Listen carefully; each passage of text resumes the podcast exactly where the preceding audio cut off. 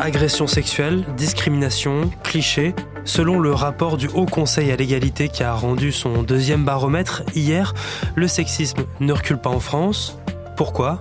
On pose la question à Sophie Perroguet, journaliste à BFM TV. Selon le rapport du Haut Conseil à l'égalité, la situation est alarmante. Quasiment la totalité des Françaises et des Français constatent des inégalités de traitement entre les hommes et les femmes. 93%. Et puis, 80% des femmes déclarent avoir vécu une situation sexiste, être sifflées dans la rue, subir un contact physique léger non consenti, ou vivre une inégalité de traitement entre hommes et femmes dans la famille par exemple. Plus d'un tiers des femmes affirment avoir vécu des discriminations sexistes dans leur choix d'orientation professionnelle.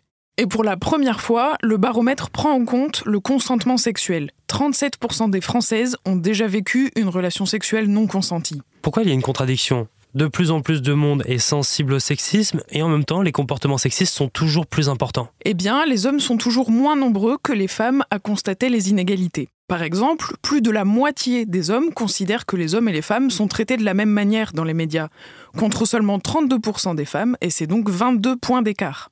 Le rapport met en évidence que les hommes plus âgés sont plutôt conservateurs.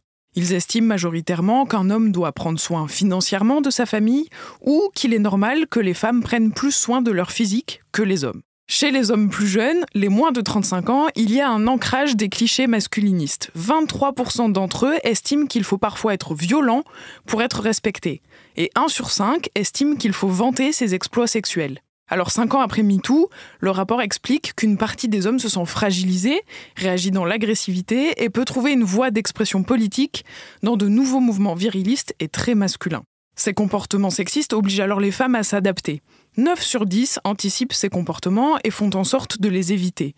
Plus de la moitié des femmes renoncent à sortir ou à faire des activités seules et elles ne s'habillent pas comme elles le souhaitent. Et du coup, quelles sont les solutions proposées par le rapport? Alors, il propose de dégenrer les jouets dès la naissance, garantir les enseignements obligatoires à la sexualité et à la vie affective, aider les collégiennes et les lycéennes à s'orienter vers des filières techniques, scientifiques et numériques, rendre obligatoire des formations de prévention et de lutte contre le sexisme en France, lutter contre la diffusion de la pornographie, combattre le harcèlement et le cyberharcèlement des femmes, prononcer systématiquement une peine d'inéligibilité à l'encontre des élus condamnés pour violence, ou encore diligenter une étude sur les refus de plainte dans la police. Là, je vous cite seulement quelques recommandations, mais il y en a trois pages dans le rapport du Haut Conseil à l'égalité. Merci d'avoir écouté ce nouvel épisode de la Question Info. Tous les jours, une nouvelle question, de nouvelles réponses. Vous pouvez retrouver ce podcast sur toutes les plateformes d'écoute, sur le site et l'application de BFM TV. À bientôt.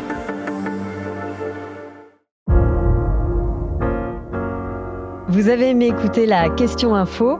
Alors découvrez le titre à la une, le nouveau podcast quotidien de BFM TV. Les grands récits de l'actualité, des témoignages intimes, c'est tous les soirs sur vos plateformes préférées. À bientôt!